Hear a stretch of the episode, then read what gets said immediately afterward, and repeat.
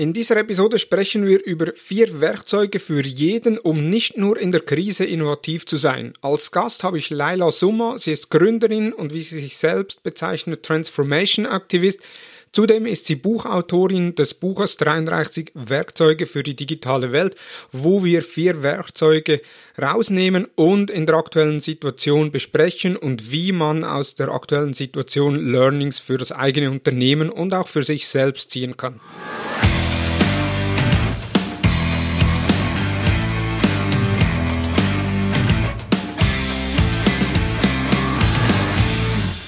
Hallo und herzlich willkommen zu Digital Marketing Upgrade, präsentiert von der Hutter Consult. Mein Name ist Thomas Besmer. In der heutigen Talk-Episode habe ich einen besonderen Gast und zwar Laila Summa. Sie ist Geschäftsführerin bei Play to Change, Digital Advisory Spezialistin in der Digi digitalen Transformation, ehemals Tamedia, Migro, Facebook und Xing und Buchautorin des für mich persönlich sensationellen Buchs 33 Werkzeuge für die digitale Welt Hallo und herzlich willkommen, Laila.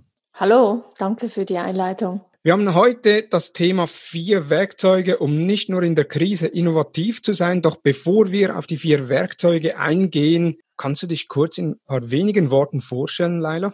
Sehr gerne, sehr gerne. Ähm, zu beschreiben, was man tut, wenn man seit mehr als 20 Jahren Unternehmen hilft, durch die digitale Transformation zu gehen, ist immer schwierig. Ähm, ich habe es abgekürzt. Ich nenne mich jetzt Transformation Activist mit einem kleinen Smiley dahinter.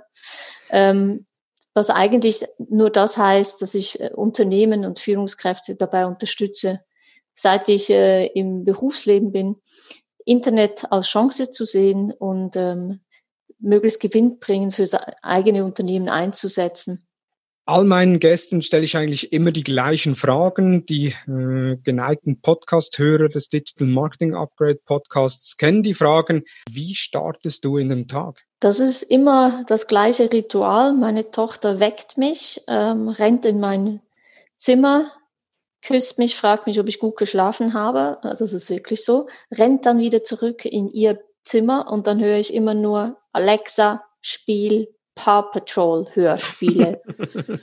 also das heißt, die Tochter hat schon eine eigene Alexa im Zimmer. Ja, das ist das Einfachste, früh morgens, um noch zehn Minuten länger schlafen zu können oder zumindest im Bett liegen zu bleiben.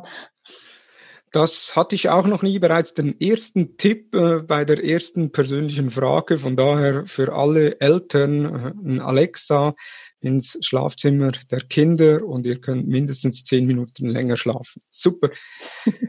Wenn du im Büro angekommen bist, ich sage jetzt mal zu normalen Zeiten, momentan bist du ja auch im Homeoffice unterwegs, wenn du aber im Büro ankommst, was ist so das Erste, was du machst? Laptop auf, nicht ganz unerwarteterweise, und dann eigentlich immer die Eisenhower Matrix ausfüllen. Also früher habe ich die effektiv noch ausgedruckt, habe mir jeden Morgen im Internet eine Vorlage gesucht, über die gleiche, die ausgedruckt und die unterschiedlichen Quadranten, dann meine To-Dos äh, reingehauen und priorisiert, damit ich sie dann, wenn sie erledigt sind, schön wegstreichen kann. Jetzt äh, mittlerweile tue ich das mit Trello. Und äh, ja, ich glaube, das ist das Erste. Ich sortiere zuerst mal, was ich glaube, dass es zu tun gibt, um dann fünf Minuten später festzustellen, dass sich dieser Plan schon wieder überworfen hat, aufgrund der Aktualität. Kennen wir, glaube ich, alle auch, äh, die morgens ihren Tag planen. Auf welche Tools kannst du in deinem Arbeitsalltag nicht verzichten? Ich bin so ein G Suite-Fan, also ich habe wirklich alles über Google. Ich liebe die ganze Palette. Ich finde das immer noch das Einfachste. Ähm, WhatsApp natürlich, was ich nicht mehr nur privat nutze, sondern wir auch diverse Chats haben, wo man wirklich auch äh, inspirative ähm, Links austauscht und ähm, auch sonst in Kontakt steht. Und natürlich LinkedIn, wo ich täglich meine News konsumiere und seit kurzem jetzt natürlich Zoom. Okay. Damit ich auch ähm, ohne, äh, auch in einer Zeit der Social Distance dennoch ähm, closely connected bin zu den Leuten, die wichtig sind. Wenn der Arbeitstag vorbei ist, die Eisenhower Matrix so gut wie möglich abgearbeitet, wie schaltest du abends ab? Naja, die Frage ist, ob ich effektiv abschalte abends, also jetzt im übertragenen Sinne. Äh, ich tue jetzt mal so, das wäre so und dann ist es meistens, ähm, also ich habe wirklich diese Daily Routine und ich glaube, das ist auch ganz wichtig äh, für mich selbst, äh, ein heißes Bad. Und ja. Pianomusik im heißen Bad und dann zum Einschlafen oft einen Podcast. Ich hoffe nicht unseren zum Einschlafen, aber. Ich, genau, ich, ich suche mir effektiv, und das ist, klingt jetzt komplett lustig, es gibt einen Podcast, der effektiv von sich sagt, dass er so langweilig ist, dass er beim Einschlafen hilft. und de, den wähle ich dann an und der ist wirklich so, so langweilig, da schläft man relativ schnell ein. Was begeistert dich am meisten an deinem Beruf? Am meisten begeistert mich, dass man Tradition und Innovation verbinden kann. Und das klingt nach einem Widerspruch, ist es aber aus meiner Sicht nicht. Weil wir Menschen, wir sind, wir wissen wir ja, Gewohnheitstiere, wir haben gewisse Werte, die vermutlich auch in, in der nächsten Zeit noch wichtiger werden. Und was ich ja tue, ist im Prinzip ähm, mit meinen Unternehmen und Führungskräften sicherstellen, dass gewisse Dinge, die, die sich bewährt haben, weiterleben können, aber in einer neuen Form. Und hier die richtigen Wege zu finden und das Alte in die neue äh, Welt zu übersetzen, finde ich super spannend. Und dabei zu sehen, dass es halt eben darum geht, dass wenn Unternehmen wachsen möchten, dies nur möglich ist, wenn wir Menschen auch über uns äh, hinauswachsen. Sehr interessant. Also auch da, es geht nicht nur aufs Wachstum des Unternehmens, sondern schlussendlich auch aufs Mindset der einzelnen Mitarbeiter und der Führungskräfte. Und da äh, schulst du, coachst du ja unterschiedliche Unternehmen. Genau, ich denke, das eine ist ohne das andere gar nicht möglich. Also Unternehmen per se können ja nicht wachsen. Das können ja nur die Mitarbeiter selbst und jeder Einzelne. Ja. Das heißt, das eine bedingt das andere schlussendlich. Für welchem sozialen Netzwerk bist du am aktivsten? Ähm, auch wenn das vielleicht meine Ex-Kollegen von Facebook nicht ganz so gerne hören, aber momentan äh, seit längerem effektiv auf LinkedIn. Ähm, und zwar aus dem einfachen Grunde, weil ich dort ganz vielen berühmten ähm, Persönlichkeiten folge, Bill Gates, Jeff Bezos und wie die alle heißen und ähm, dort natürlich dementsprechend auch immer gute Updates kriege und, und News. Und man hat dann echt immer das Gefühl, man, es gibt so ein persönliches Umfeld, wo Menschen einem irgendwelche Dinge empfehlen, die für sie wichtig sind. Und meistens sind die für mich dann auch super spannend. Hm. Also auch da äh, über LinkedIn, wo du dein Mindset äh, täglich äh, aufrecht hältst, erweiterst äh, und schaust, was haben andere Führungspersönlichkeiten von Tech-Giganten äh, für ein Mindset und für eine Anschauung und Ideen. Absolut, das war im Prinzip auch die Hauptinspirationsquelle für das Buch, das wir ja nachher noch äh, genauer besprechen werden. Und das Buch eine super Überleitung ins Thema. In deinem Buch sind 33 Werkzeuge für die digitale Welt von Tech-Giganten, von Tech-Firmen, wie die das machen. In der heutigen Episode behandeln wir deren drei Werkzeuge, um nicht nur in der Krise innovativ zu sein, weil die jetzige Krise, die hat ja bereits einige Unternehmen oder die hat fast alle Unternehmen in den letzten Wochen gefordert, gefordert in einem Thema, welches du ja seit längerem predigst und eine Vielzahl von Unternehmen in diesem Bereich unterstützt, und zwar die digitale Transformation. Hat die Corona-Krise dazu beigetragen, dass sich nun die Unternehmen mit der eigenen Digitalisierung deutlich schneller und mehr auseinandersetzen müssen? Und wenn ja, gibt es dazu vielleicht bereits Zahlen? Also ich glaube, es ist offensichtlich, dass jetzt ganz viele Unternehmen ähm, radikal digital wurden. Ich sage ja immer radikal digital und es hat Zoom gemacht. Klaus Lage wird's lieben. Ähm, natürlich, ich glaube, Zahlen dazu da kann man sich jetzt einfach dem bedienen, was man ja auch gelesen hat. Also ich habe irgendwo gesehen, dass Microsoft Teams 12 Millionen Daily Active User in einer Woche dazu gewonnen hat. Ähm, das heißt, sie haben 44 Millionen ähm, User. Dann habe ich gesehen, dass auch ähm, die App Zoom als einer der größten Gewinner aus der äh, Coronavirus-Krise äh, hervorgeht. Ich glaube, die Zahlen sind innerhalb äh, weniger Wochen von 10 auf 200 Millionen pro Tag gestiegen. Also das ist massiv. Und ich meine, ohne da jetzt Details zu kennen, aber da werden garantiert deutsche und Schweizer Unternehmen auch mit dabei sein. Das ist ja auch das, was wir in unserem Umfeld auch ganz klar ähm, sehen. Aber vielleicht, du hast vorher erwähnt, äh, was ich gepredigt habe. Und da ja wir jetzt gerade das Osternwochenende hinter uns haben, fand ich das ja auch sehr, sehr spannend zu sehen, dass halt eben auch die Digitalisierung jetzt in einer der wohl traditionellsten Anführungsschlusszeichen Branche, nämlich ähm, im Bereich Kirchen angekommen ist. Also man hat ja überall im Netz gesehen, dass Karfreitagsgottesdienste und Ostergottesdienste auf komplett neue Art und Weise ähm, gelebt wurden. Also ich, ich habe Beispiele gesehen, dass in den Staaten ähm, vor den Kirchen gepredigt wurde und die Leute saßen im Auto.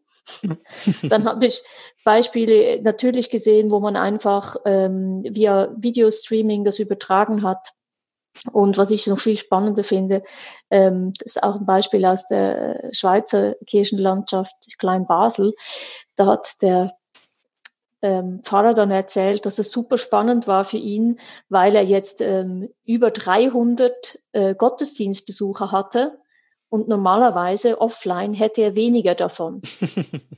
und was noch viel, viel äh, äh, aufschlussreicher ist und, und, und bezeichnender ist, ist, er sieht jetzt natürlich unmittelbares Feedback auf das, was er wirklich predigt, weil er dann festgestellt, dass das Menschen nach 45 Minuten dann quasi die Predigt verlassen, was sie natürlich nicht tun würden, wenn sie da sitzen würden in den Bänken der Kirche.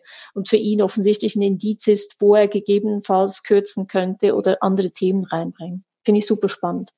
Ja, also wie eigentlich beim Homeschooling, dass man oder auch bei Webkonferenzen, dass man nicht einfach nur den Inhalt, den man auf der Bühne präsentiert, eins zu eins dann in einer, Web, äh, in einer Webkonferenz präsentiert oder dann eben im Homeschooling, sondern dass man da auch sich dem Medium anpassen muss. Und 45 Minuten ist dann, so wie es aussieht, in Klein Basel halt zu lange, damit die Zuhörer, die Kirchengänger auch dranbleiben. Finde ich auch sehr interessant eigentlich das, was wir Digital Marketer schon längst äh, kennen, Video-View-Dauer etc., wann springt der Nutzer an, wie lange ist er auf einer Webseite, wie lange nutzt er eine App etc., wo jetzt auch plötzlich in der traditionellsten Branche äh, der Kirche angekommen ist. Sehr schönes Beispiel auch. Genau. Interessant ist ja auch, du sagtest, äh, Zoom äh, hat da stark zugenommen, auch Microsoft Teams. Da haben ja da auch deine ehemaligen äh, Arbeitskollegen von Facebook und Instagram äh, mächtig Gas gegeben. Instagram, wo man jetzt mit mehreren Personen Videochats machen kann. Die Informationen findet ihr bei uns im Blog unter thomashutter.com oder eben auch äh, Facebook, die jetzt einen Messenger als äh, Desktop-App rausgegeben haben, wo man ebenfalls mit mehreren Personen Videocalls machen kann, also analog wie Zoom oder Teams. Die aktuelle Situation hat teils radikale Veränderungen in einem Unternehmen hinsichtlich der Digitalisierung vorgenommen. Was hat das für einen Einfluss auf die Kultur eines Unternehmens? Ja, die Frage ist immer, also die, es gibt zwei Fragen. Das eine ist, was ist die Kultur des Unternehmens? Und das zweite ist, was beeinflusst es? Und vielleicht nur als äh, Schmunzette am Rande. Ich habe auf LinkedIn, hatte ich irgendwo so ein äh, Bild gesehen und da wurde die Frage gestellt, who led the digital transformation of your company? Also CEO, CTO oder eben Covid-19 und ähm, natürlich war das angekreuzt und ich hatte, ich glaube, 15.000 ähm, Views auf diesen Post und fast 400 Likes. Ähm, das scheint zu einer großen Resonanz zu führen, weil sich die Leute damit identifizieren können, weil sie genau durch diese ähm, radikale Transformation oder zumindest temporäre Veränderung durchgehen. Ähm, ich glaube, nochmal zu, zurück zu, wer führt die kulturelle Transformation? Ähm, wenn ich mich frage, was heißt denn Kultur für mich? Und für mich heißt Kultur relativ simpel, das Handeln vieler das, und nicht Einzelner. Also in dem Moment, wo ganz viele in einer bestimmten Art und Weise handeln, ergibt das dann die gelebte Kultur. Wir vergessen jetzt mal, dass es normalerweise auf dem Hochglanzprospekt steht über die Kultur, weil das ist meistens so weit weg von dem, wie es wirklich ist, dass wir das, ich glaube, ich äh, großzügig ignorieren können. Und ich glaube, was man jetzt halt sieht in den Unternehmenskulturen, ist, dass ähm, die ganze Corona-Krise zwei Dinge macht, nämlich sie verstärkt die, die guten und die schlechten Eigenschaften in Unternehmen. Das sei einerseits auf die Kultur, also Unternehmenskulturen mit Führungskräften und Mitarbeitenden, die empathisch sind, die rücksichtsvoll sind, wo kein angstvolles Umfeld herrscht, die leben das jetzt noch stärker. Auf der anderen Seite Unternehmenskulturen, die extrem, ähm, sage ich jetzt mal, direktiv geführt werden, ähm, auf, eher auf Kontrolle, also auf Vertrauen setzen und so weiter, die haben sie jetzt natürlich doppelt schwer, weil gerade im Homeoffice verlieren sie diese vermeintliche Kontrolle. Und was natürlich passiert ist, dass die einen, die es früher schon als, als Gutes und, und an, ja, ein, ein angenehmes Umfeld empfunden haben, das auch he heute noch finden und froh sind, dass das eigene Unternehmen so toll reagiert. Und auf der anderen Seite, die halt eben in den anderen Unternehmen sind, das äh, umso äh, schlimmer empfinden, momentan durch diese Krise zu gehen. Das Zweite ist auch, dass ähm, das Gleiche ja auch gilt äh, bezüglich der technischen Infrastruktur und der, der digitalen Reife. Es wird jetzt halt einfach völlig offensichtlich und klar, welche Unternehmen eh schon gut aufgestellt waren und welche halt eben nicht. Hm. Die, die gut aufgestellt sind, die machen jetzt einen Schwenk auf Homeoffice und da äh, kann man sich dann auf die eigentliche Arbeit konzentrieren, die halt eben das verpeilt haben in der, in der Vergangenheit, weil sie es als unwichtig empfanden. Die sind jetzt am von Desktop auf Laptop umstellen. Die müssen zuerst jetzt mal Handys bestellen für die Mitarbeiter, die sich weigern, quasi äh, aufs private Handy umzuleiten. Und es gibt durch diese Krise, die wir haben, hat jetzt viel mehr Extreme. Und das wird Unternehmen prägen. Und äh, was davon bleiben wird, also das werden wir sehen, wenn die Krise vorbei ist. Das ist auch so meine Anschlussfrage. Äh Eben viele Unternehmen digitalisieren sich, bieten neue Online-Shops oder sogar die Lieferung an, also dass sie die komplette Wertschöpfungskette alleine übernehmen, weil sie schlussendlich Ressourcen haben. Restaurants, Restaurants liefern nach Hause äh, oder liefern selbst aus und äh, allgemein wird die Bevölkerung ja jetzt eher dazu gezwungen, äh, waren online zu bestellen. Also eben, ich kann noch Lebensmittel, kann ich einkaufen, aber ich habe einen Hund. Wenn ich eine neue Hundeleine brauche, muss ich das online bestellen. Für mich jetzt weniger das Problem. Äh, bei meinen Eltern sieht es dann schon anders aus, die jetzt alle Gartenartikel online bestellt haben. Was davon wird nach der Rückkehr der, in Anführungsschlusszeichen, Normalität bleiben und was wird wieder wegfallen?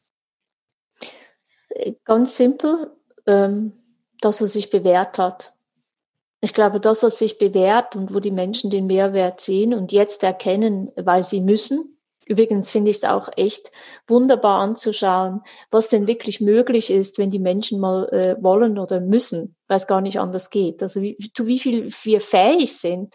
Wir sind fähig, dass Bauern sich zusammentun, um, um, um Produkte online zu verkaufen. Wir sind fähig, dass Locals jetzt plötzlich via WhatsApp Bestellungen aufnehmen. Und das ist alles innerhalb einer Woche wo wir vorher über Jahre davon gesprochen haben, dass das vielleicht nicht ganz so eine dumme Idee wäre, das zu tun. Also zurück zur Frage, ich glaube, das, was sich bewährt. Und ähm, natürlich wird es so sein, dass Menschen, die sowieso eher schon pro digital sind, die werden immer schneller finden, dass sich etwas bewährt hat in der Krise, als Menschen, die dem äh, gegenüber kritisch sind. Ich glaube aber sehr wohl, dass äh, es einige Konvertierte gibt, die komplett jetzt eine neue Einstellung gewonnen haben zu dem Thema Online, weil es ihnen äh, zu Deutsch den Hintern gerettet hat in einer Zeit, wo es echt schwierig war und vielleicht auch Hoffnung gegeben hat, dass die Zukunft besser wird. Ich glaube, dort, wo es sowieso bleiben wird, ist, wo die Unternehmer merken, dass es eben nicht ähm, nicht den eigenen äh, Offline-Umsatz kannibalisiert, sondern inkrementell man Umsatz dazu gewinnen kann durch neue Kundschaftssegmente oder eben, wo sie merken, dass irgendetwas kosteneffizienter verkauft werden kann. Ich hoffe doch, dass wir genügend clever sind als, als Geschäftsleute, dass wir das erkennen und dementsprechend das, was sich bewährt hat, beibehalten. Ja, ich hoffe auch, dass eben die weniger digitalisierten Unternehmen jetzt merken, äh, was die Digitalisierung auch für Vorteile hat. Eben wie du gesagt hast, es kannibalisiert nicht die lokalen Umsätze oder die Ladengeschäftumsätze, sondern ergänzt oder ist eine inkrementelle Ergänzung dazu. Und da sehr schön äh, aufgeführt oder ausgeführt. Jetzt was ich auch festgestellt habe, ist äh, bei den Unternehmen, vor allem so in den ersten beiden Wochen des Lockdowns, hat man äh, gemerkt, dass viele Unternehmen noch in der Schockstarre waren oder ich sage dem mal Schockstarre, kann auch sein, dass sie einfach äh, aufgrund der fehlenden Digitalisierung noch äh, Grundlagenarbeiten erledigen mussten. Und so langsam löst sich die Schockstarre auch wieder. Das heißt, wir bekommen immer mehr Anfragen, äh, Kampagnen werden weitergeführt, es werden konzeptionelle Aufgaben äh, beauftragt, äh, Webinare oder Schulungen finden zwischenzeitlich komplett äh, online statt. Äh, ich habe auch einen Kunden, vor zwei Wochen sagte er noch, nee, ich möchte gerne kein Online-Seminar, sondern wir verschieben das, wenn der Lockdown wieder vorbei ist. Zwischenzeitlich sagen sie, ja, wir sind jetzt soweit, wir können das als Online-Seminar anbieten. Warum reagieren wir so überfordert oder warum reagieren die Menschen so überfordert in einer solchen Situation? Ja, ich glaube, die Antwort klingt auch wieder viel zu trivial und dennoch glaube ich, dass sie zutrifft. Also wir sind Menschen und Menschen, und ich glaube, wir alle gingen eigentlich durch die gleichen Phasen hindurch. Und äh, im Prinzip gibt es so diese, die Schockstarre beschreibt die Angstzone. Wir kriegten alle Angst. Und ähm, also ich weiß genau, ähm, hier diesbezüglich zumindest, wovon ich spreche, weil wir im, im engen Familienumfeld äh, drei äh, Corona-Fälle hatte und ich ähm, Angst haben musste, dass auch meine Tochter und ich, nachdem die ganze restliche Familie es erwischt hat, auch kriegen. Also und das dauerte über Tage hinweg und ich habe diese Angstzone durchlebt und ich glaube, die hatten wir alle. Und Angst bedeutet halt, ich, wir Menschen reagieren irrational. Wir kaufen Klopapier, ähm, kaufen nochmal Klopapier, kaufen nochmal Klopapier. Und ähm, wir werden natürlich angegriffen in so einer Situation. Man kennt die Bedürfnispyramide nach Maslow und, und zwar auf, der, auf ziemlich allen der Ebenen, die man kennt. Die Grundbedürfnisse wie Essen, wir haben Angst, wir haben zu wenig Essen. Dann Sicherheit, ähm, Arbeit, Einkommen. Wir wissen nicht, ob wir irgendwann Kurzarbeit haben, ob wir den Job noch haben. Dann die sozialen Bedürfnisse. Bedürfnisse. Wir dürfen Menschen nicht mehr treffen. Ähm, wir müssen uns isolieren. Äh, und da einhergehen natürlich auch die anderen Stufen wie diese Anerkennung, die soziale, die wir nicht mehr kriegen, wenn wir nicht mehr unter Leute gehen und selbst verwirklichen. Naja, das ist das, was wir jetzt langsam merken, dass wir das vielleicht auch in der Einsamkeit äh, können. Ich glaube, das ist die erste Zone, die Angstzone, die wir alle durchleben. Und hoffentlich, und das ist das, was ich immer versuche, auch dann Menschen in die zweite Zone zu bringen, die Lernzone, wo wir dann halt eben weniger irrational sind, sondern versuchen, den Kopf einzuschalten, um, um, um zu strukturieren, um zu sortieren, um Ängste zu, von Fakten zu trennen und ähm, ein bisschen runterzukommen von, von diesem ähm, Riesenthema äh, und einfach zu verstehen, wo bin ich denn jetzt wirklich? Und äh, vor allem eines, ich glaube, das ist das ganz Wichtigste, zu erkennen, äh, nicht nur das, was wir nicht mehr können, sondern was können wir denn noch beeinflussen? Ich hm. glaube, die, die Krux ist effektiv, dass es uns schwierig fällt, wenn solche Dinge passieren von außen, zu verstehen, dass wir immer noch Dinge unter Kontrolle haben und dass wir alle ähm, im Driver Seat sind, um das Neue, vielleicht sogar bessere Normal zu gestalten. Aber nur wenn wir lernen und wenn wir über uns hinauswachsen. Das heißt, nach der Lernzone kommt die Wachstumszone, wo es dann eben wirklich darum geht, ähm, nochmals genau zu reflektieren, was habe ich aus dieser Situation gelernt und was davon möchte ich weitertragen in, in, in das neue, bessere Normal, das, das ich jetzt vielleicht mitgestalten kann. Ich glaube, ja, das ist menschlich.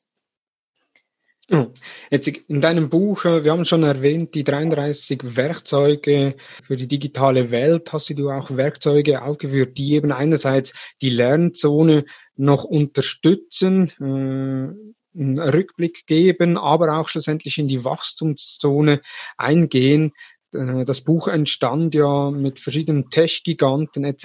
Wie bist du auf die Idee des Buchs gekommen und was sind so, wenn du in zwei, drei Sätzen sagen kannst, der Inhalt des Buchs?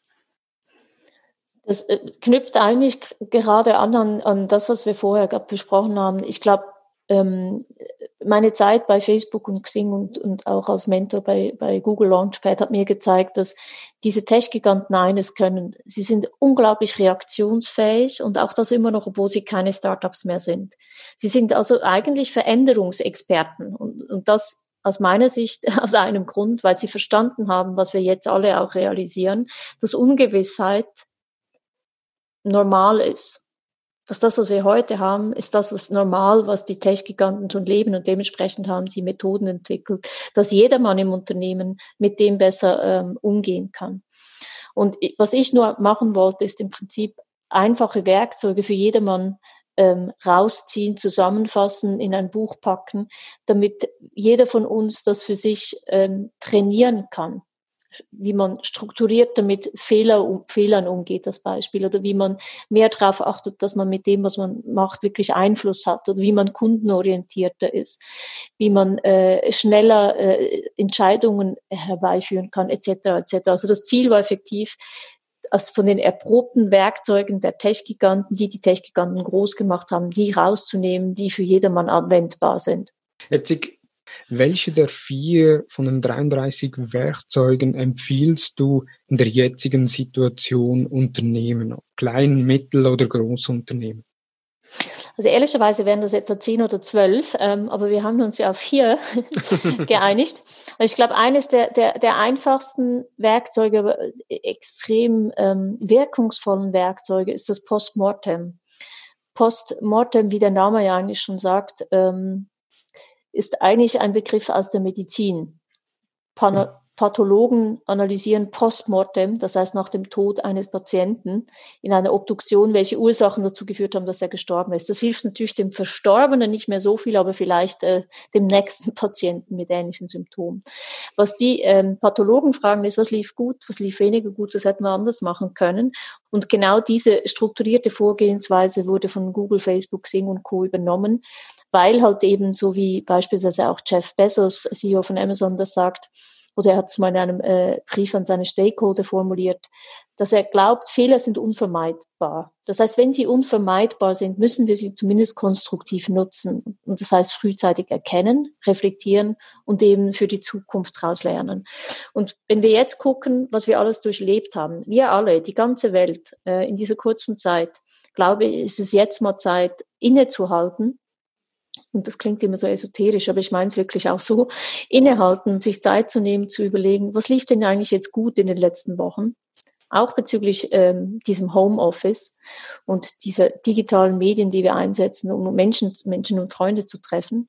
Was lief weniger gut? Und was von den Dingen, die wirklich gut lief, möchte ich auch zukünftig in meinem Leben als neue Routine, als, als, als neues Verhalten verankern?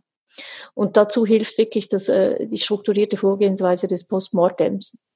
Das würde ich unbedingt empfehlen, jedermann. Ja, also dass man jetzt schon, äh, auch wenn es noch nicht wirklich absehbar ist, wann äh, die Krise vorbei sein wird, dass man sich jetzt schon mal äh, das Werkzeug Postmortem äh, zur Hand nimmt und sich überlegt eben, was lief gut, was lief weniger gut, was wollen wir beibehalten, was können wir zukünftig ändern und besser machen, um so iterativ schlussendlich äh, auch die momentane Situation bereits äh, besser zu, bewältigen zu können. Absolut, ja. Ich meine, also ich werde des Öfteren jetzt von Führungskräften gefragt, na ja, wie sollen wir denn jetzt was tun und planen, wenn wir nicht wissen, wie das neue Normal aussieht?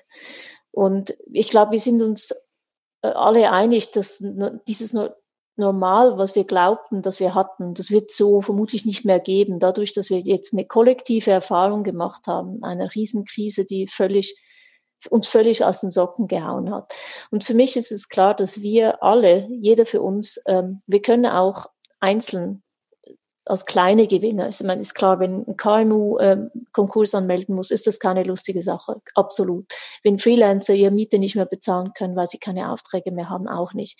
Nichtsdestotrotz, das können wir oft nicht ändern. Was wir aber ändern können, ist ja für uns, ähm, was wir für die Zukunft daraus lernen was wir mitnehmen und was von den guten Dingen wir übertragen auch in unser Leben. Also als Beispiel, ich glaube, dass ganz viele diese, äh, diese Liebe zur Natur wiederentdeckt haben. Und dass ganz viele jetzt mit ihren Kindern Fahrrad fahren, Bäume pflanzen, Rasen mähen, ähm, Wanderungen machen. Und das als kleines Beispiel, wieso sollten wir uns das nicht beibehalten, wenn die Krise vorüber ist, wann auch immer das sein wird? Mhm. Beispiel, aber auch das Gleiche, was Homeoffice. Also wenn ich ja weiß, ich kann einen Videocall auch führen, ähm, und, und ich spüre den anderen Anführungsschlusszeichen genügend gut, weil ich ihn sehe und weil ich äh, die technische Skills auch mittlerweile habe, äh, dieses Ding zu bedienen. Wieso soll ich dann für ein Meeting äh, von Hamburg schnell nach Frankfurt fliegen, um jemanden eine Stunde zu treffen? Oder kann ich das nicht einfach auch CO2-neutraler via Video oder fast neutraler via Videoconferencing machen? Das sind alles so Beispiele, die, glaube ich, die ploffen dann auf, wenn man sich mal Zeit nimmt zu reflektieren, was lief gut und was möchte ich davon vielleicht auch in die neue Welt übertragen. Genau, ja, und auch KMUs, die jetzt eben beispielsweise äh, neu digitalisieren, eben wie du sagtest, Bestellungen per WhatsApp aufnehmen etc., auch dass die sich mal Gedanken machen, was lief bis anhin gut, was kann man noch verbessern, äh, wo hat man Fehler gemacht und wie kann man die künftig vermeiden, um so auch nur schon in, ich sage jetzt mal, im Klein- und Mittelunternehmen mit den Werkzeugen der Tech-Giganten den eigenen Erfolg zu optimieren, zu verbessern und vor allem aus Fehlern zu lernen. Absolut. Und nochmal die, also die Postmortem ist völlig etabliert in bei, bei Tech-Giganten und das schon seit sehr, sehr langer Zeit. Und ich glaube, das ist ein, wirklich einer der wichtigen Punkte, weshalb das die so schnell auch immer wieder aus Fehler lernen und, und das immer als Chance nutzen, als gewünschten Entwicklungsschritt zu Innovation oder zu neuem Denken und Handeln. Hm, finde ich sehr interessant. Vielen Dank dafür. Das war das erste Werkzeug. Jetzt das zweite Werkzeug ist so, ja, hat so den schönen Namen Coffee with a Purpose. Äh, wir haben bei uns bei der Hutter Consult täglich ein Kaffeekränzchen. Das findet immer viel nach ein statt äh, per Microsoft Team, wo sich immer wieder äh, die Mitarbeiter auch einloggen, wo man ungezwungen miteinander spricht. Hat das damit zu tun?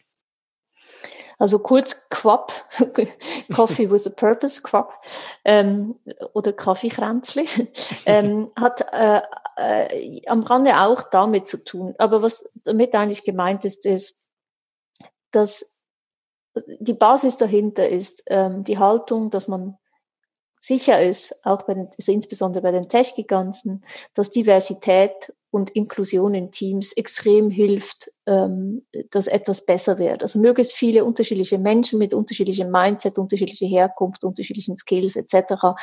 Wenn die zusammenkommen, sich austauschen, dann entsteht etwas, was viel, viel besser ist, als wenn halt nur äh, man in der eigenen Echokammer sitzt und sich bestätigen lässt, dass man super ist in dem, was man denkt und tut und glaubt. Und da gab es auch eine schöne Studie dazu von einem Professor für Leadership and Organizational Change an der Kellogg School of Management. Der hat zehn Millionen akademische Studienarbeiten analysiert und hat herausgefunden, dass ähm, die Studienarbeiten, die ähm, Referenzen aufwiesen, die quasi atypisch waren, also aus komplett anderen Bereichen viel besser abgeschnitten haben. Was es einfach noch mal einmal mehr ähm, unterstreicht, dass es heute in einer Zeit, in der wir leben, wo alles ungewiss ist, jetzt ein, ein, eine Riesenchance da ist, neu zu denken und kreativ zu sein. Und Kreativität, so geht man davon aus, entsteht halt, wenn ich mich mit Menschen zusammensetze, die mich ergänzen. Und Coffee with a Purpose meint effektiv, dass ich mir mal überlege, gerade in der heutigen Zeit, ähm, wen kenne ich eigentlich? Also welche Themen sind für mich spannend?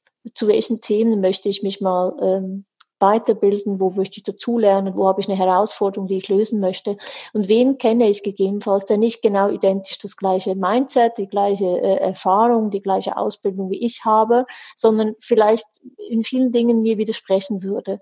Und dass ich dann gezielt, also eben with a purpose, äh, gezielt dann auch ähm, mich mit dieser Person für ein virtuelles Kaffeekränzchen ähm, treffe, ein kurzes äh, Coffee with a Purpose Meeting kann zwischen 15 Minuten, aber natürlich auch drei Stunden dauern, je nachdem, wie, wie, wie viel man zu, zu diskutieren hat. Und wirklich so, so quasi für sich ähm, wie eine Liste macht von Menschen, die man potenziell äh, als, als äh, inspirierend empfindet und halt eben ergänzend zu der eigenen Meinung. Und die jetzt, wieso nicht jetzt, unbedingt jetzt angeht und mit sich mit denen trifft, virtuell und sich zu den Themen austauscht, die, die einem momentan auf der Zunge brennen. Also das zweite Werkzeug, Coffee for Purpose, eben da mal äh, bei jemandem sich anmelden, der eventuell eine andere Meinung vertritt, aus einer anderen Branche kommt, eine andere Ansicht hat und dann äh, mit dem über das äh, entsprechende Thema sprechen äh, und schauen, was er für äh, Inputs hat, die man eventuell dann auch übernehmen kann und einsetzen kann. Das dritte Werkzeug ist auf Deutsch das Dankbarkeitsjournal oder Dankbarkeitshandbuch, äh, Englisch äh, Gratitude Journal. Was hat es damit auf sich? Ja, ich glaube, ich habe mir ursprünglich mal die Frage gestellt, wie das eigentlich so diese Top-Tech-Leader schaffen, mit dem krassen Druck umzugehen, mit diesem Erfolgsdruck und mit der Führung des Teams eines Unternehmens, das so in der Öffentlichkeit steht, das so unglaublich schnell wächst, wie diese, wie die das schaffen, durchzuhalten ähm, in einer so schnelllebigen Welt. Und ich habe dann herausgefunden, dass sehr viele das Gleiche tun, nämlich eben so ein Gratitude Journal führen. Und ähm, Sheryl Sandberg, CEO von Facebook, hat das so schön formuliert. Egal, was auch am Tag passiert, wenn ich ins Bett gehe, denke ich an was Positives. Ähm, und äh, sie ruft auch dazu auf, das selbst zu tun. Sehr schön, äh, schn schnell damit zu beginnen, weil eben das hilft. Und ähm, auch Bill Gates ähm, beschreibt es äh, auch sehr pointiert. Er sagt, indem man die Dankbarkeit trainiert und je mehr äh, Dankbarkeit man empfindet, desto mehr passiert auch für das, dass man dankbar sein kann. Und gerade die Frage heute ist doch ähm, extrem wichtig. Ähm, also ist das Glas halb voll oder halb leer? Natürlich tendieren wir momentan alle eher dazu zu sagen, na ja, was gibt's denn heute noch Positives? Was passiert in so einer äh, Zeit? Ich sitze zu Hause mit meinen Kindern, ich kann nicht raus, äh, ich muss noch meinen Job machen, ich habe einen Riesendruck äh, oder wir haben vielleicht sogar Krankheiten in der Familie, dies und jenes. Es ist schwierig, äh, wenn dann auch noch finanzielle Sachen dazukommen.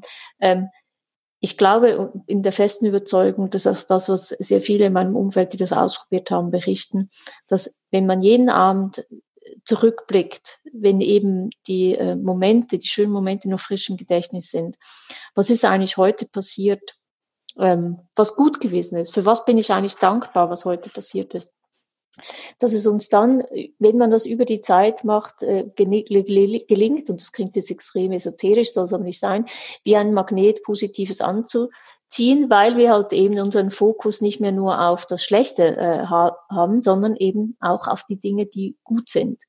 Und äh, also ich könnte eine ganze Liste machen von Dingen, die positiv sind äh, in dieser Lockdown-Krise, die äh, und es waren echt nicht einfache Tage. Nichtsdestotrotz, es gibt halt immer Dinge, ähm, die sollte man sich vor Augen führen und halt eben nicht nur für was bin ich dankbar, sondern auch für wen bin ich dankbar. Und ich glaube, dass das effektiv jetzt hilft, ähm, besser durch die Krise zu kommen. Ja, sehr interessant. Jetzt in Vorbereitung auf den Podcast habe ich die einzelnen Werkzeuge, die du als Vorschlag äh, eingereicht hast, äh, nochmals durchgelesen. Ich muss sagen, ich werde das sehr wahrscheinlich auch in meinem Team äh, einführen, dass jeder einfach eine Liste führt äh, für sich persönlich. So was sind seine äh, was war sein Aufsteller des Tages oder was war so ein positiver Moment? Weil beim Teammeeting äh, wöchentlich kommt dann meistens nur, was lief weniger gut, äh, was muss optimiert werden und weniger, was, äh, was wir, lief wirklich gut oder wo war man dankbar, was hat den positiven Impact, weil eben, wie in deinem Buch geschrieben, äh, das Negative bleibt einem langer, länger behaften oder länger im Gedächtnis als, als positive Effekte. Also da finde ich auch ein sehr interessantes Werkzeug und vor allem ein Werkzeug, das ja tagtäglich eingesetzt wird, indem wie du äh, schreibst oder jetzt gesagt hast, je, je länger man es macht, umso eher entwickelt man sich das, entwickelt sich das Mindset auf die positiven äh, Geschehnisse und weniger auf die negativen Geschehnisse so dass man Absolut. automatisch äh, glücklicher wird, sage ich jetzt mal. Ja, und ich glaube, das Thema ist ja, wir hatten vorher das ähm, äh, besprochen, dass es eben, dass es diese Phasen gibt, von Angstzone in die Lernzone und dann in die Wachstumszone.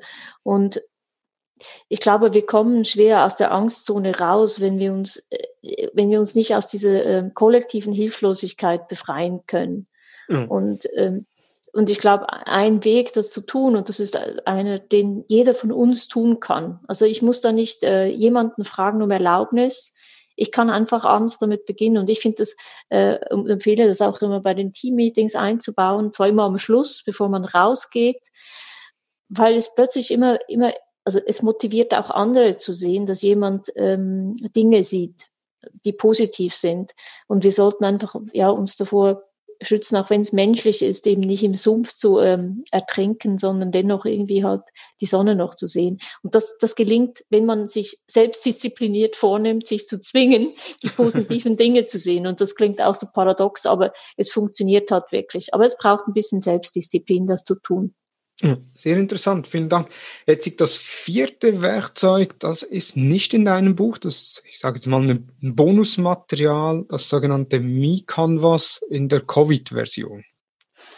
Genau, also es gibt ja, man kennt so die Business, also einige kennen die Business Model Canvas und das ist die eine A4-Seite mit bestimmten Fragen zu meinem Businessmodell. Und daraus hatte ich mal eine Mi-Canvas abgeleitet, damit äh, die jeder für sich mal ähm, machen kann und besser für sich Klarheit gewinnen kann bezüglich den, der eigenen Motivation, den eigenen Stärken und so weiter und so fort. Was ich jetzt ähm, gemacht habe, ist, ich habe diese Me-Canvas abgeleitet angepasst auf die heutige Situation, auf die Fragen, wo ich glaube, dass man sie sich vielleicht stellen kann. Oder zumindest ich sie mir stelle. Weil ich glaube, wir sind an einem äh, Punkt, und das finde ich ganz spannend, wenn wir auf LinkedIn gehen, da sehen wir ganz viele, die Antworten liefern auf Fragen, die wir gar nicht gestellt haben. Also wenn wir jetzt LinkedIn aufmachen oder sonstig, sonstige äh, Portale besuchen, dann stehen ja ganz viele Antworten auf diese Covid-Sache, auf die Digitalisierungsgeschichte, auf wie Homeoffice funktioniert oder eben nicht. Ich habe auch so einen Artikel geschrieben, ich zähle mich auch dazu. Aber eigentlich gibt es überall ganz viele Antworten, aber eigentlich wissen wir noch gar nicht, sind das die Antworten auf die Fragen, die ich mir persönlich denn eigentlich auch stellen würde. Ja. Und ich glaube, dass man sich hier auch einfach die Zeit mal gönnen kann, ähm, um sich mal zu überlegen, was ist denn eigentlich mein persönliches ähm, Warum? Warum tue ich Dinge, die ich tue? Und wie tue ich sie und was tue ich denn eigentlich? Also sich selbst zu hinterfragen, was, was ist mein Trigger? Was motiviert mich? Was ist mein Warum? Und das ist die, die, die völlig ähm, einfachste Frage. Also wenn ich dich jetzt frage, weißt du, was dein Warum ist? Könnte ich jetzt so mit einem, in einem Satz nicht beantworten. Ich würde dann eher das, äh, das äh, Wie beantworten, aber weniger das Warum. Genau, und das ist, dahinter steckt ja auch der Goldene Circle von Simon Sinek, der ja aussagt, ähm, ähm, how sorry, why, how, what, ähm, also warum, wie und was. Und er sagte, dass eben die meisten Unternehmen oder eben auch Führungskräfte das Was genau be beantworten können. Was ich tue, ist klar. Wie ich Dinge tue, ist meistens auch klar. Das sind aber alles ähm, Dinge, die auf der rationalen Ebene sind. Jetzt ist die Frage, in einer Krise brauchen wir ja etwas, was uns emotional berührt, was uns motiviert. Und das findet eben auf einer anderen, auf der emotionalen Ebene statt. Und das ist dann eher die Frage oder die Antwort auf die Frage, warum tue ich denn Dinge, die ich tue? Und intuitiv können das die wenigsten von uns beantworten. Und ich glaube, es verändert sich über die Zeit auch ab und zu, aber es ist unglaublich wichtig, um jeden Morgen auch wieder intuitiv äh, zu spüren, weshalb das, das alles Sinn macht, was man tut. Weil Sinnstiftung ist das, was uns hilft und uns motiviert, auch in einer eher düsteren Zeit. Mhm. Das ist das eine. Und dann das zweite, was ich dort auf der Canvas, also es sind vier Quadranten drin habe, ist eben auch das Gratitude Journal, also fünf Dinge, für die ich dankbar bin.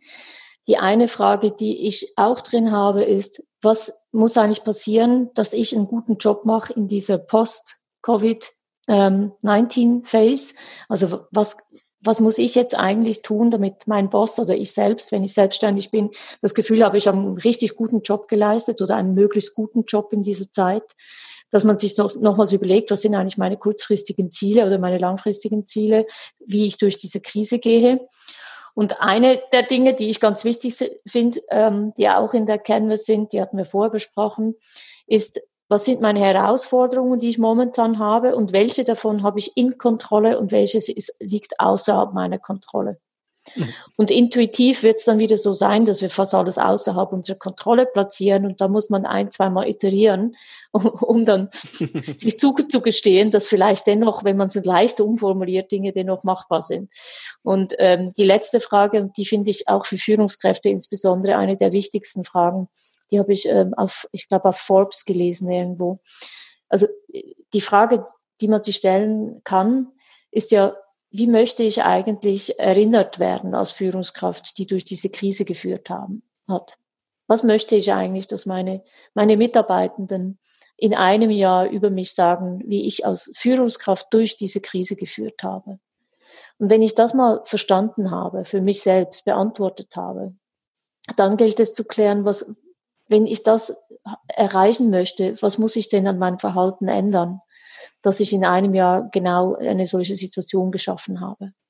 Und das sind eigentlich so die, die aus meiner Sicht momentan Fragen, die man sich stellen kann. Nicht muss, niemand muss, aber die man sich stellen kann. Und ich glaube, dass das einem für den Moment hilft, ähm, Klarheit zu gewinnen. Ja, sehr interessant. Also eben, äh, wenn wir nochmals äh, auf die vier Werkzeuge eingehen, postmortem, eben die aktuelle Situation mal analysieren, was lief gut, was wir, lief weniger gut, was möchten wir beibehalten, was möchten wir ausbauen, Coffee for Purpose, dass man hingeht und sagt, okay, ich möchte mal einfach ein kurzes Gespräch mit einer branchenfremden Person haben, mit einer Person, die eine andere Einstellung hat, eine andere Denkweise hat, um so vielleicht auch selbst äh, die Denkweise oder auf neue Ideen zu kommen. Das Gratitude Journal, um da den, die vielen positiven äh, Dinge des Lebens, sage ich jetzt mal, die aufgrund der momentan negativen äh, Erlebnisse untergehen, dass man die festhält und dass man an die dass man sich an die abends oder auch am nächsten Tag noch dran erinnert und so eigentlich man sagt ja immer in eine Abwärtsspirale kommt. Das ist ja, wenn man negativ äh, denkt und mit Leuten umgeben ist, die eher negativ denken, aber dass man da in eine Aufwärtsspirale kommt und so auch selbst motivierter, energiereicher äh, und glücklicher zu sein. Und das letzte, das Mi-Canvas oder das Mi-Canvas in der Covid-Version, wo man sich gezielt Fragen stellen kann, was ist mein Warum? Was habe ich in Kontrolle, was habe ich nicht unter Kontrolle und wie möchte ich, dass, dass sich die Mitarbeiter nach einem halben Jahr, nach einem Jahr noch an mich erinnern. Die vier, die vier, die vier, die jetzt ähm, aus meiner Sicht sehr gut in, die, in, die, in das Zeitgeschehen passen.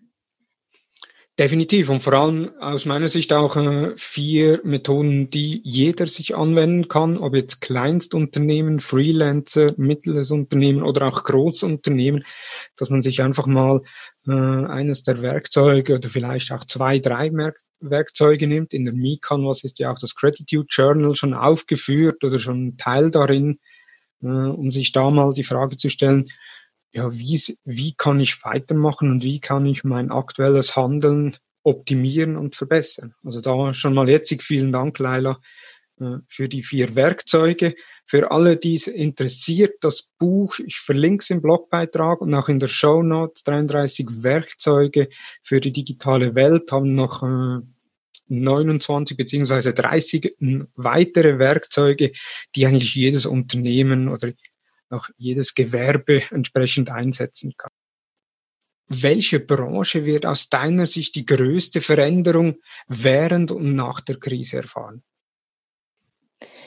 Das ist immer schwierig, natürlich ähm, quasi so der Blick in die Glaskugel. Ich glaube, naheliegend ist, dass das gesamte Gesundheitswesen natürlich dadurch, dass jetzt äh, unter sehr kurzer Zeit sehr viele Dinge sich bewegen müssen, verändern müssen, sicherlich danach, so gehe ich davon aus, äh, sehr vieles sich verändern wird. Die ganze Reisebranche ich war ja bei Facebook für äh, Touristik zuständig und da sehe ich bei meinen äh, Ex-Kollegen oder äh, Bekannten und, und Geschäftspartnern, dass das natürlich für die jetzt extrem hart ist, insbesondere für die Kleinen, aber eben auch für die Großen, für alle, weil natürlich das ganze Thema Reisen äh, nicht äh, nicht aufgehoben sein wird in dem Moment, wo jetzt der Lockdown fertig ist. Ähm, da wird man Effekte sehen, sicherlich bis 2021. Und dann ist die Frage, wer hat so langen äh, Atem, um da durchzuhalten. Das heißt, es wird eine Bereinigung geben am Markt und, und ganz viele kleine Player, die vielleicht auch echt gute Nischen abgedeckt haben, haben vermutlich nicht die notwendigen Mittel da zu überleben. Ähm, aber natürlich eben auch das, was wir vorher besprochen haben, ganz äh, untypische Branchen im Bereich Digitalisierung, wie eben Kirchen, die jetzt halt sehen, dass sie, und das fand ich so bezeichnend, mehr Gottesdienstteilnehmer haben, wenn sie das digital machen, als wenn sie es offline stattfinden lassen. Mhm. Nee, sehr interessant. Jetzt, wir haben ja schon sehr viele Tipps bekommen, eben die drei oder die vier Werkzeuge mit den einzelnen Modellen, wie man vorgeht. Und unser Anspruch ist ja, dass wir mindestens einen umsetzbaren Tipp in jeder Episode haben. Ich bin der Meinung, wir haben jetzt schon mehr als vier umsetzbare Tipps. Trotzdem noch so dein persönlicher Schlusstipp ähm, ich glaube, also mein persönlicher äh, Hack oder die Lessons learned für die Zeit, in der wir jetzt sind, ist, dass ich für mich gemerkt habe, dass es für mich persönlich und ich glaube vielleicht auch für andere extrem schwierig ist, äh, Ruhe zu ertragen. Also diese Ruhe, die einkehrt, wenn man zu Hause sitzt und sich mal nicht digital via Zoom oder mittels anderen ähm, Kanälen äh, mit Menschen verbindet. Und ich aber auch glaube, dass das genau eine der Lektionen ist, zumindest die, für mich, die man äh, lernen muss, weil eben eigentlich in der Ruhe neue Dinge entstehen können, die aus mir kommen und eben nicht einfach nur die getriggert werden von außen durch Impulse, die ich auf, LinkedIn, auf Xing, Facebook, Twitter oder sonst wo aufnehme.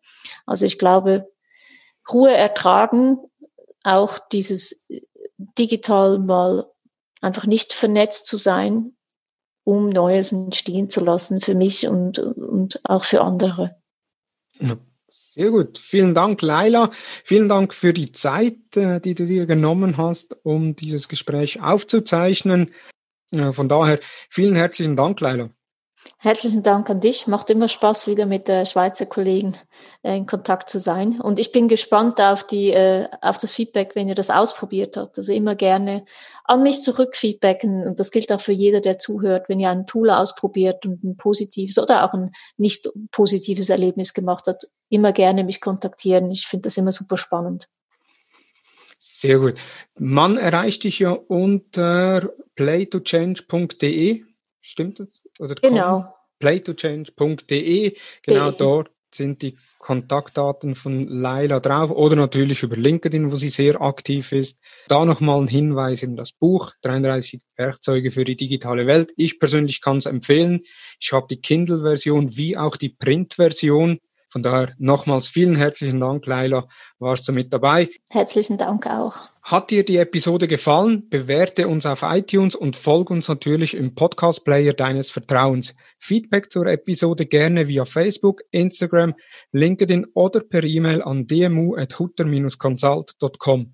Hast du den Newsletter bereits abonniert? Wenn nicht, geh auf hutter-consult.com und abonniere unseren Newsletter. Jeden Sonntag die neuesten Entwicklungen rund um Facebook und Instagram direkt in deinem Posteingang. Vielen Dank fürs Zuhören und ich freue mich, wenn du nächsten Freitag wieder dabei bist bei der nächsten Ausgabe des Digital Marketing Upgrade Podcast der Hutter Consult. Tschüss.